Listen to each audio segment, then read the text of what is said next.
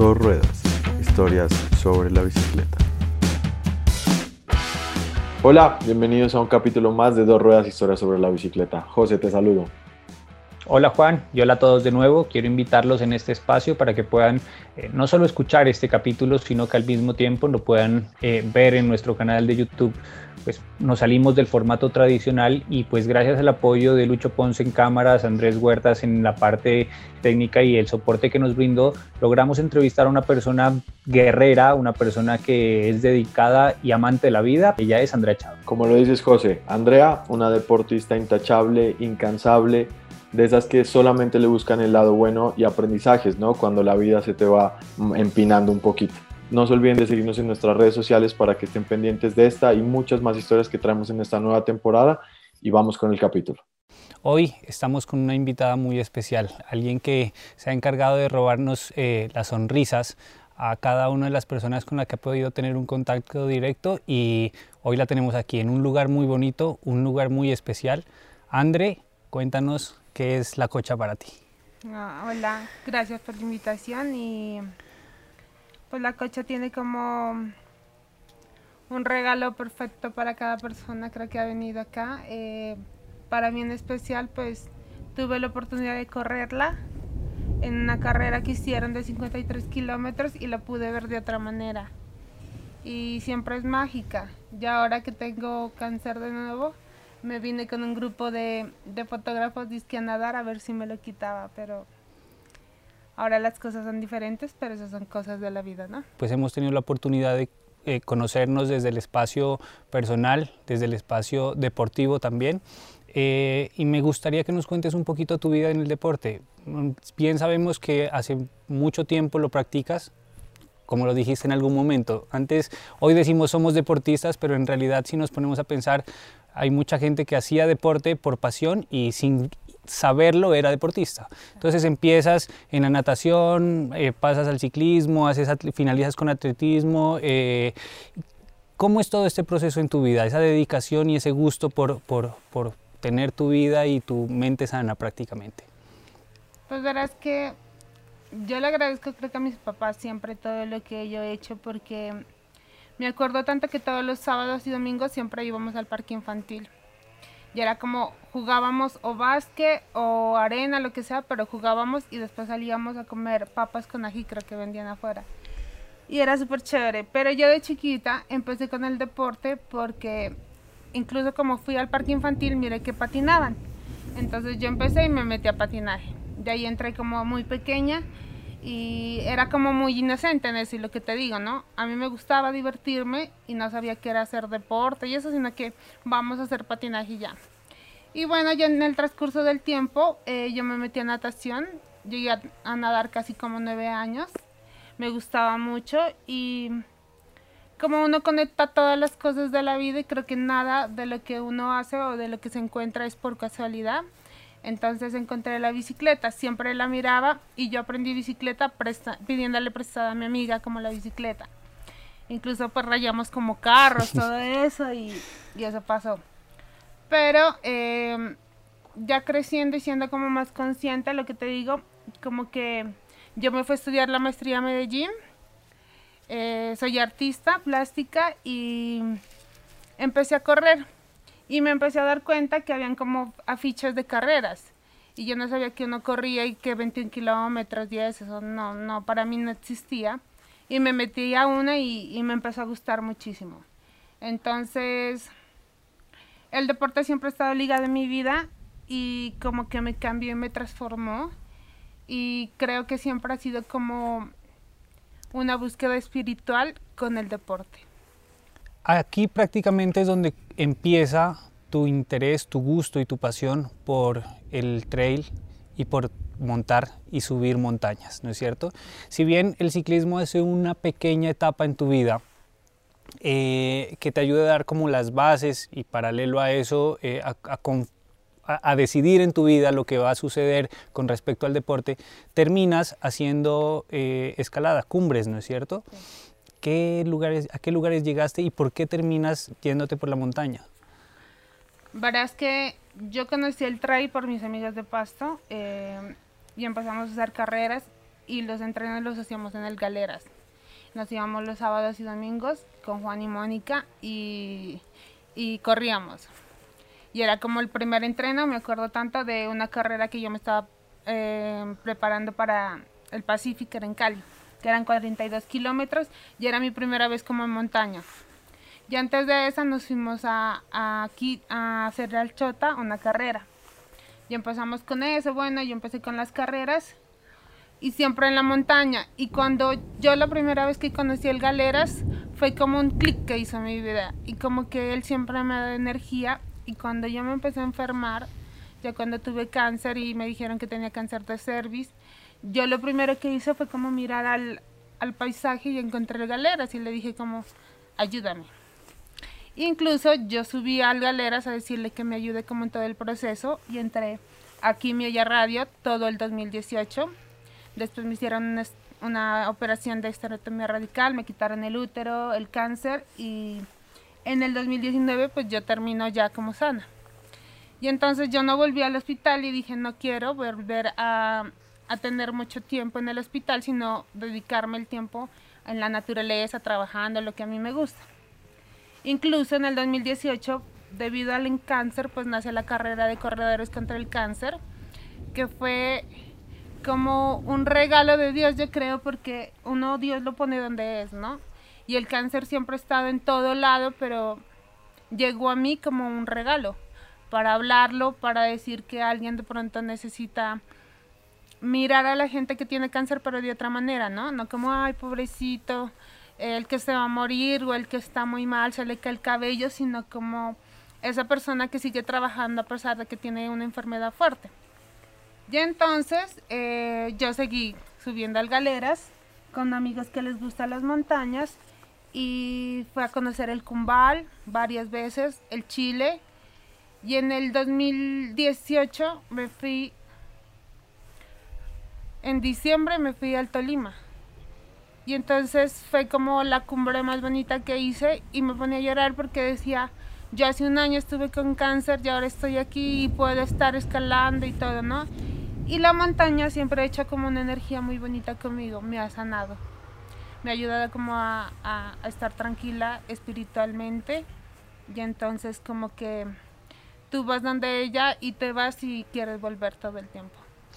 Hablas de fortaleza eh, durante o en el momento en que uno sufre o lleva esta enfermedad por dentro, ¿verdad? Eh, es una enfermedad muy fuerte, de mucho dolor, de mucho desgaste. Sin embargo, sigues eh, adelante y planteas la carrera. ¿Cómo nace la carrera? ¿Qué te trajo o sea, ¿qué te inspiró principalmente a hacerlo? Eh, si bien está detrás de todo esto el cáncer, pero tiene que haber algo más detrás de todo esto para que la empieces a hacer. Eh, ¿Y qué sentiste y qué viviste durante las, las, temporadas que se alcanzó a desarrollar eh, y lo que lograste detrás de todo eso? ¿no? Porque yo recuerdo que fue un impacto importantísimo y el apoyo que te brindó mucha gente estuvo detrás de, estuvi que estuvieron detrás del proceso. Pues verás que cuando yo tuve cáncer en el 2018, pues lastimosamente cuando uno está enfermo, pues deja de trabajar, eh, necesita plata todo el tiempo para medicinas, para alimentación, para desplazarse de un lado al otro. Y yo lo que hice fue hacer una camisa que del logo de Vivian me ayudó como a hacer un pulpo, que era lo del cáncer, yo hablaba con eso y, y las vendimos para recaudar eh, plata para mí y también para la Fundación Hospital San Pedro, porque yo llegué como paciente allá y me acuerdo que me senté en la sala de, espera en la oncología y éramos como 200 personas, 100, y yo volví al otro día y eran igual y diferentes, entonces yo decía, como que hay mucho cáncer en pasto y nada se está haciendo, entonces, ¿qué se puede hacer, no? Y entonces yo había escuchado que había una liga contra el cáncer, pero tampoco había mirado como ningún impacto de nada. Entonces, yo como corredora siempre tenía como ese chip de carreras. ¿Y por qué hice la carrera? A mí el deporte me salvó. Yo todo el 2018 entrené con dolor y me ayudó a superarlo. Entonces nace la carrera de la mano de mis papás y de mis patrocinadores, que son casi todos mis amigos. eh, me ayudan con... Yo me acuerdo que fue a buscar a Luchito Ponce y le digo, veo Luchito, no tengo ni un peso, pero yo quiero un proyecto, no sé si tú me quieres ayudar. Y el súper lindo me dice, no, Fresca Andrés, yo te ayudo con el video. Hicimos el video. Incluso era el día del cumpleaños de Luchito y yo no sabía y después pues no, como que feliz cumpleaños, bien querido. Y la carrera fue muy chévere porque mira que yo la impulsé por Facebook e Instagram, ¿no? Y en ese tiempo más por Facebook y por amigos de todos los del eh, gimnasios de pasto, pues Zona Cardio, el Body for, eh, mis amigos como ciclistas o, o, de correr. Y llegamos a, hacer 400 corredores.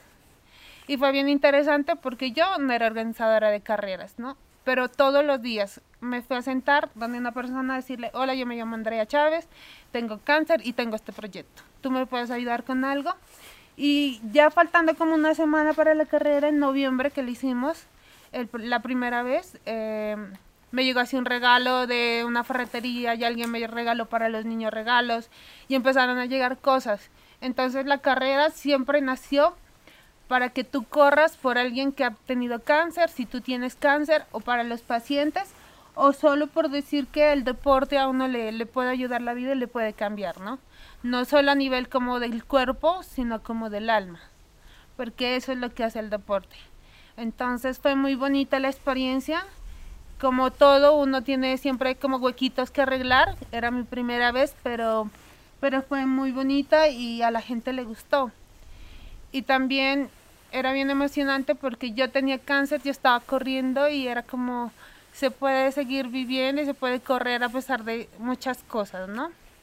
Entonces por eso nació la carrera de corredores contra el cáncer y se unió a la campaña que yo tengo que se llama Mi sonrisa es más fuerte que este cáncer y la fundación que yo lidero. Y en el 2019 hicimos la segunda, la segunda edición de la carrera, pues mucho más, mm, yo creo que controlado un poquito, podríamos decir. También lanzamos el video, eh, hubo otra acogida súper bonita y pues en ese año eh, pues yo eh, reconfirmé la importancia de hacer deporte cuando uno está enfermo, ¿no? Y también que, que lo bonito es como dejarle esto a los niños, ¿es, ¿no? Porque yo siempre que hago la carrera, pues los regalos son para ellos y el premio es para él.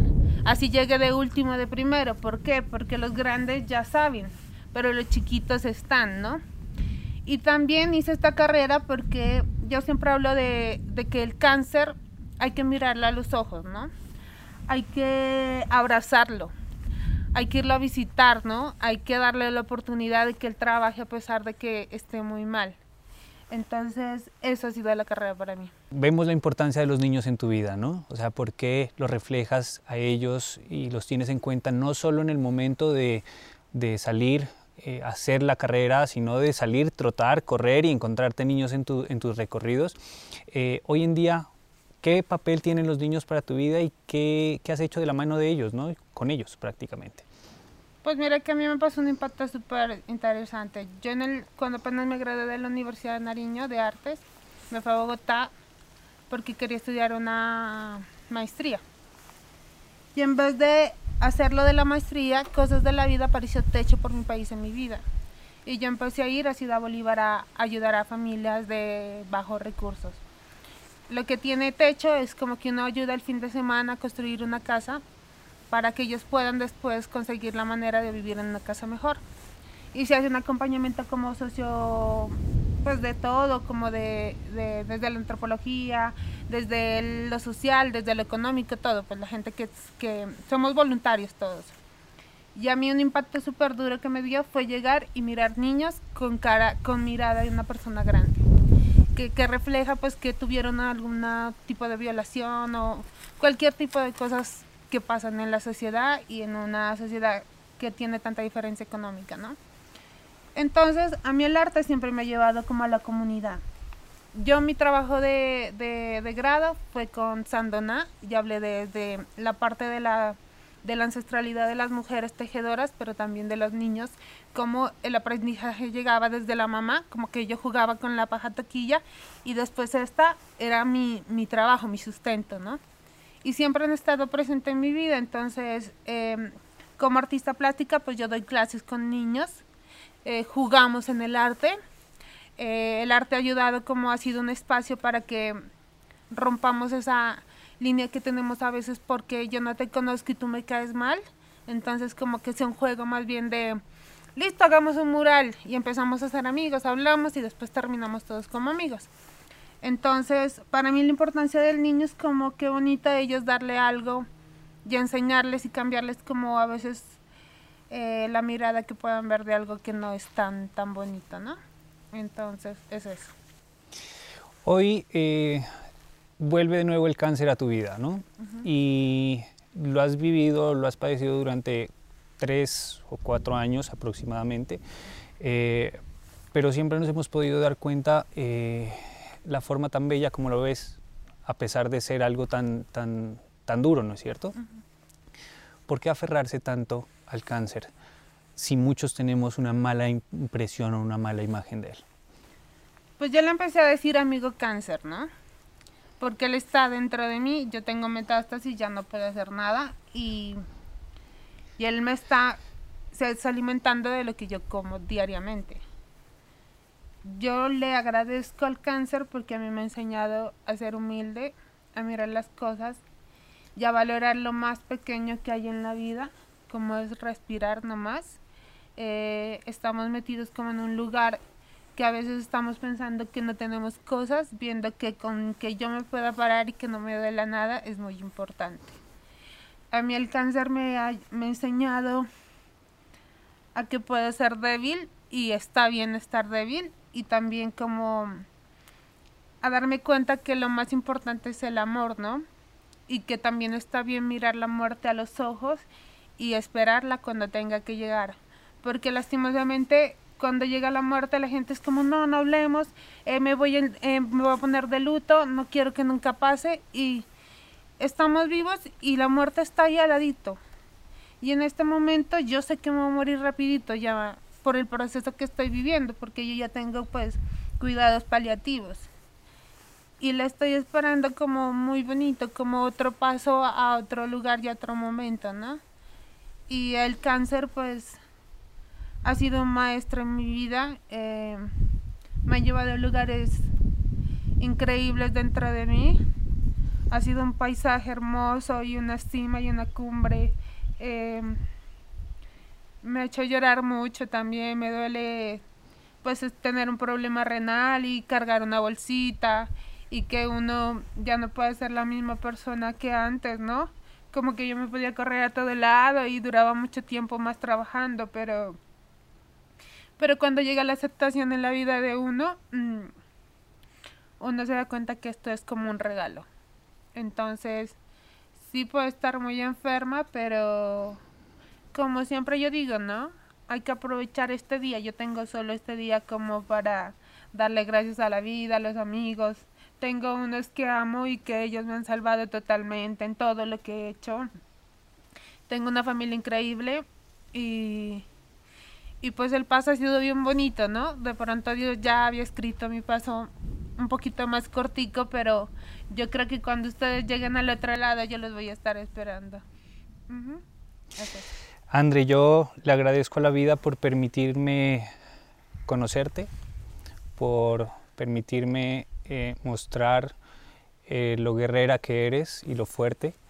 Eh, muchos nos quejamos y nos preocupamos porque llueve, nos preocupamos por cosas absurdas que no tenemos y hoy dices estoy disfrutando cada día y cada momento. Y creo que eso es algo de rescatar y de valorar porque demuestra lo, lo, lo fuerte que has sido durante todo este proceso y la forma como has logrado afrontar esto. Yo solo quiero, sin dar más largas, invitarte a que les des un mensaje puntualmente a las personas eh, y que paralelo a eso pues nos regales tus redes para que la gente te visite y vea de fondo lo que es tu fundación, lo que has hecho luchando contra el cáncer y que puedan darle continuidad a un proceso eh, que nace del corazón, nace tras un sufrimiento eh, y que afortunadamente le ha regalado, como tú lo dices, una sonrisa, no solo frente a un cáncer, sino una sonrisa a muchas personas.